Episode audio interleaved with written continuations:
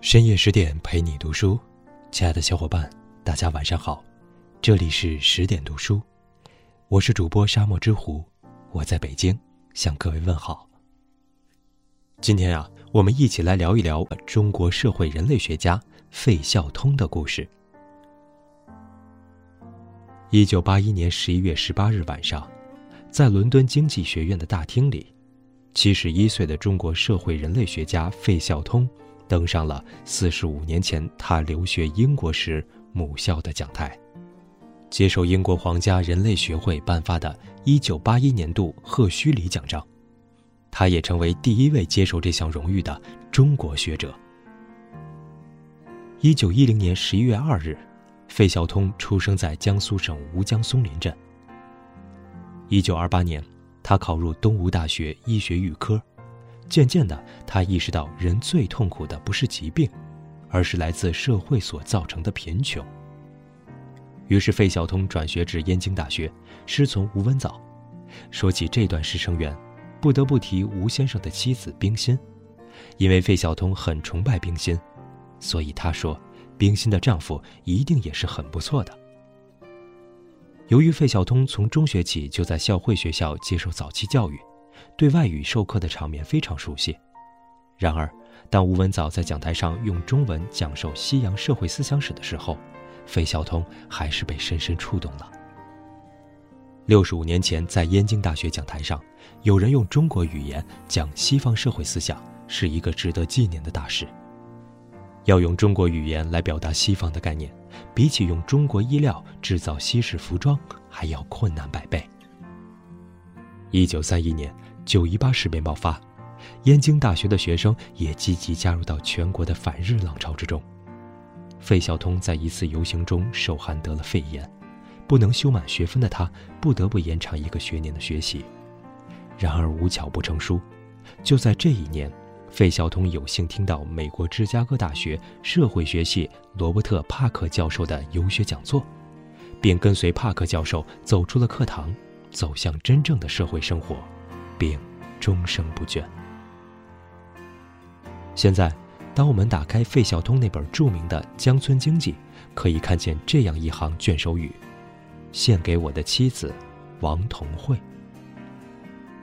一九三五年的秋天，广西大瑶山的瑶民发现有两个汉人经常出现在村寨之间的羊肠小道上，他们是一对夫妻，男的叫费孝通，女的叫王同惠。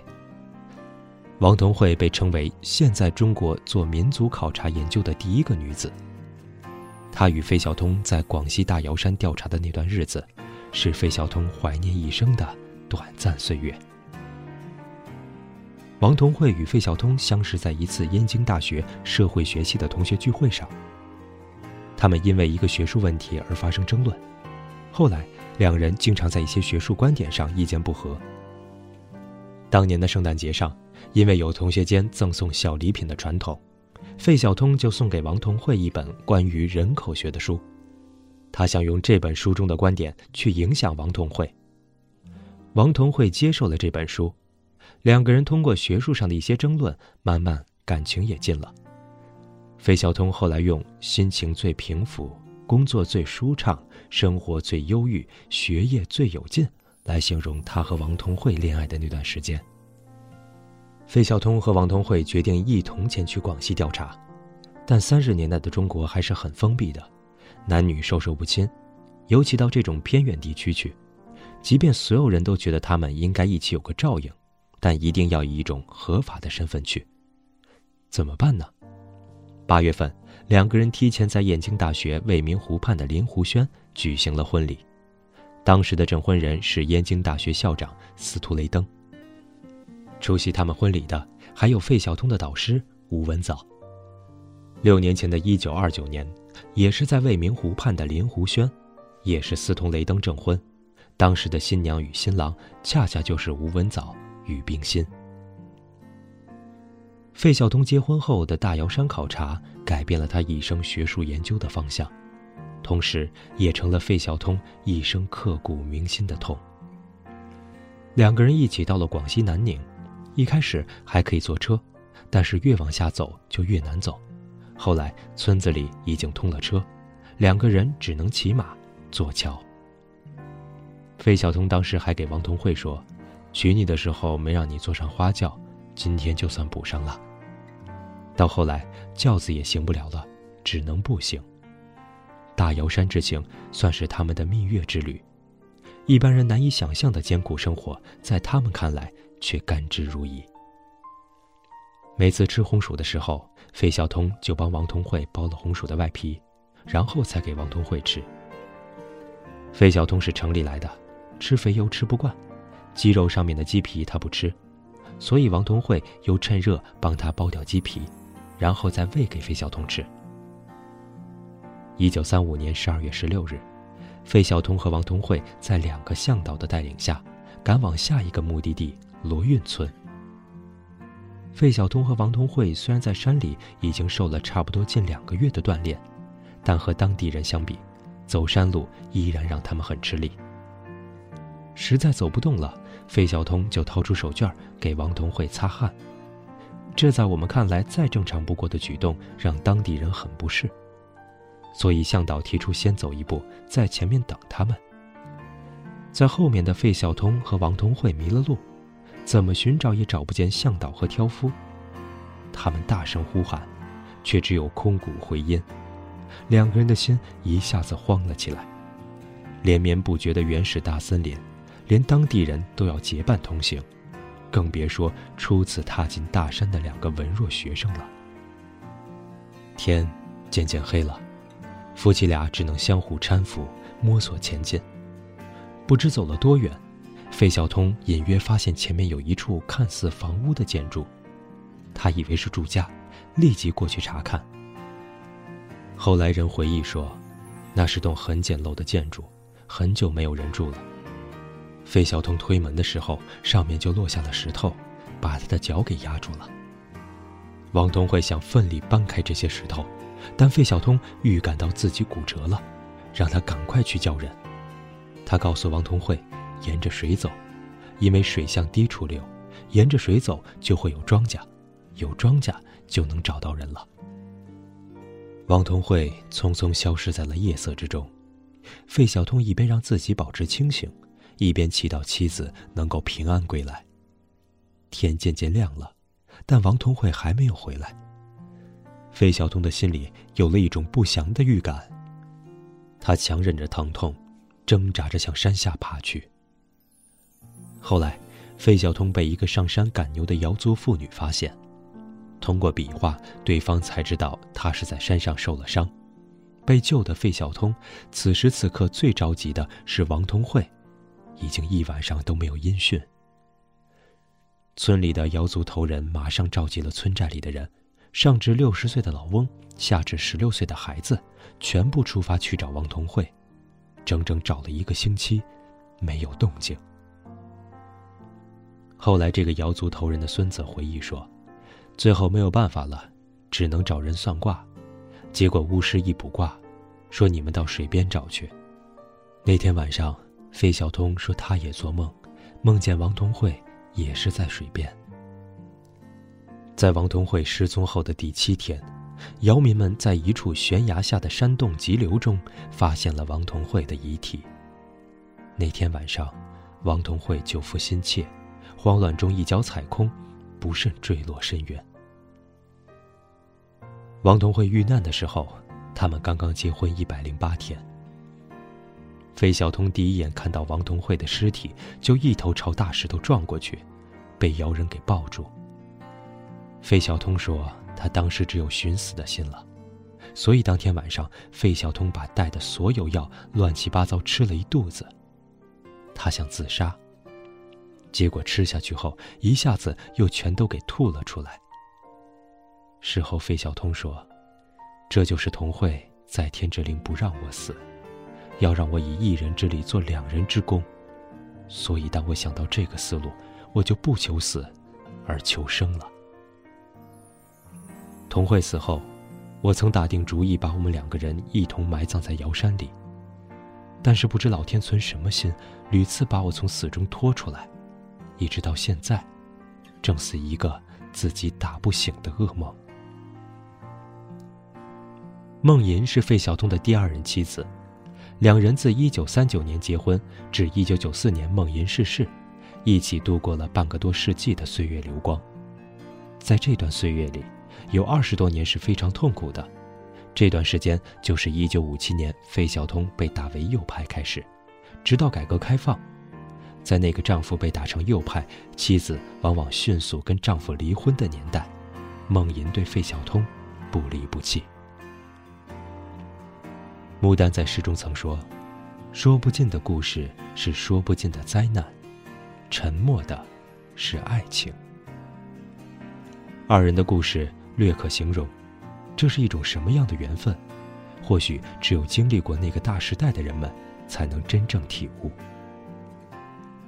在历史的长河中看见一个人，可以通过他的感情，也可以通过他智力的事业。在正月里，当我们回到家乡。和亲人们团圆过年的时候，家乡和农村这两个概念值得被再次提起。作为中国人，这里有我们的根，而费孝通先生一生致力的事业和这两个概念有千丝万缕的联系。一九三六年初夏，在外考察受伤的费孝通回到了家乡的开贤宫村养伤，在这里，费孝通开始了对他一生都有着重大影响的实地调查。这个村庄就是后人所熟知的江村。那一年，费孝通二十六岁。开贤宫村坐落于太湖东南岸，盛产蚕丝。由于村中有两条小河，形状像一把张开的弓，蓄势待发，因而得名。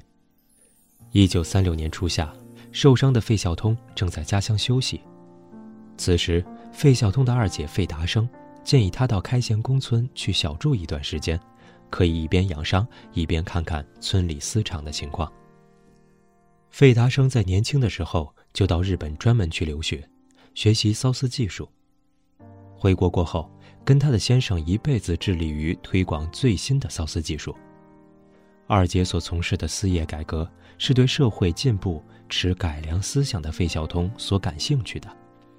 特别是当费孝通亲眼看到农民的劳动与现在缫丝机器的结合，他的心思一下子被吸引住了。他为现代工业进入中国农村的这个场面所激动。由于这一带人多地少，靠土地根本养活不了这么多人，费孝通当时就提出，农民办工厂是一件好事，这样能够增加农民收入。在接下来的两个月时间。他利用姐姐在当地打下的社会关系基础，广泛的和当地人接触。在当时的开贤宫村人眼中，这个年轻的学生有点与众不同。短短两个月内，拄着双拐的费孝通在街巷里串门访户、走田头、进工厂、坐航船、观商府，不时在笔记上做着记录。从这次调查开始。费孝通将中国城乡发展的道路作为他一生的研究课题。此后的六十年中，费孝通曾先后二十六次重返开县公村实地调查。一九五七年四月，费孝通和姐姐费达生一起重返开县公村，村民们自发地在村口的岸边迎接他们。但当费孝通问起大家的生活时，每每说到粮食问题，便戛然而止。费孝通认为，中国的问题是农民问题，而农民的问题是饥饿问题，而要想告别饥饿，一定要农工相辅，让农民富起来，成为费孝通每一次实地调查的最终目标。改革开放以后的一九八一年，费孝通三访江村，当他看到开贤宫村因为大力发展养殖、纺织和缫丝而变得富裕起来的时候，笑容在他的脸上绽放。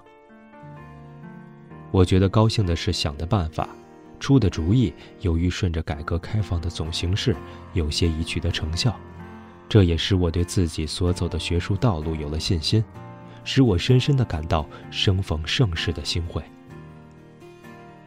江村在七十多年前是一个再平静不过的乡村，然而在那时，英国伦敦政治经济学院的教授们都已经熟知了这里的一切。后来。这里被人们誉为是中国农村的首选标本，而名扬海外。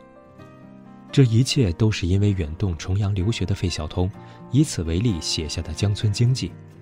他的导师马林诺斯基称这是人类学实地调查的里程碑，同时他把中国农村发展道路的问题带向了世界。同年，费孝通结束了在英国的留学，此时，抗日烽火已经燃遍了中国大地。面对是留在英国，还是回到战火弥漫的中国这个问题上。费孝通坚决选择了后者。我当时觉得，中国在抗战胜利之后，还有一个更严重的问题要解决，那就是我们将建设成怎样一个国家？由于卢沟桥事变后，北平和天津相继沦陷，燕京大学、清华大学和南开大学被迫南迁，一大批杰出的中国知识分子聚集在昆明。费孝通辗转回到昆明后。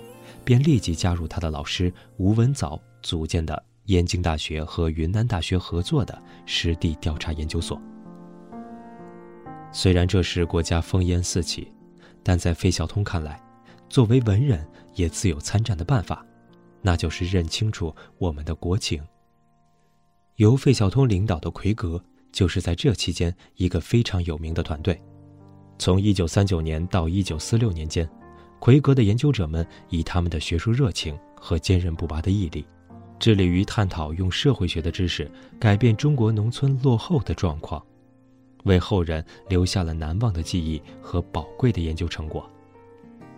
奎格后来成为中国社会学界流行甚广的一个绰号，也被称为中国现代学术集团雏形。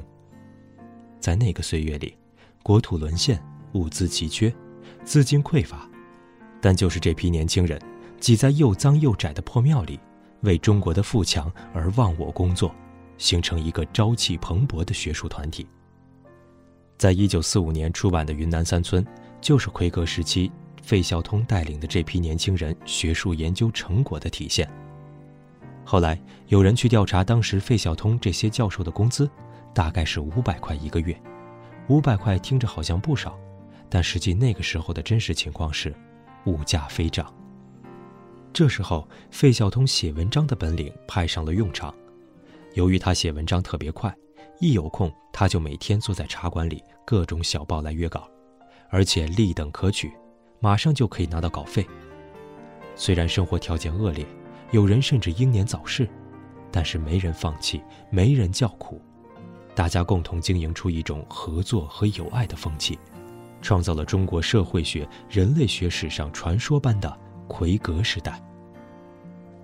这一段的生活，在我这一生里是值得留恋的。我们对自己的国家有信心，对自己的事业有抱负，那种一往情深，何等可爱！费孝通长寿是于二零零五年，晚年名满天下。他年轻时英俊清瘦，入中年后。则胖硕开朗。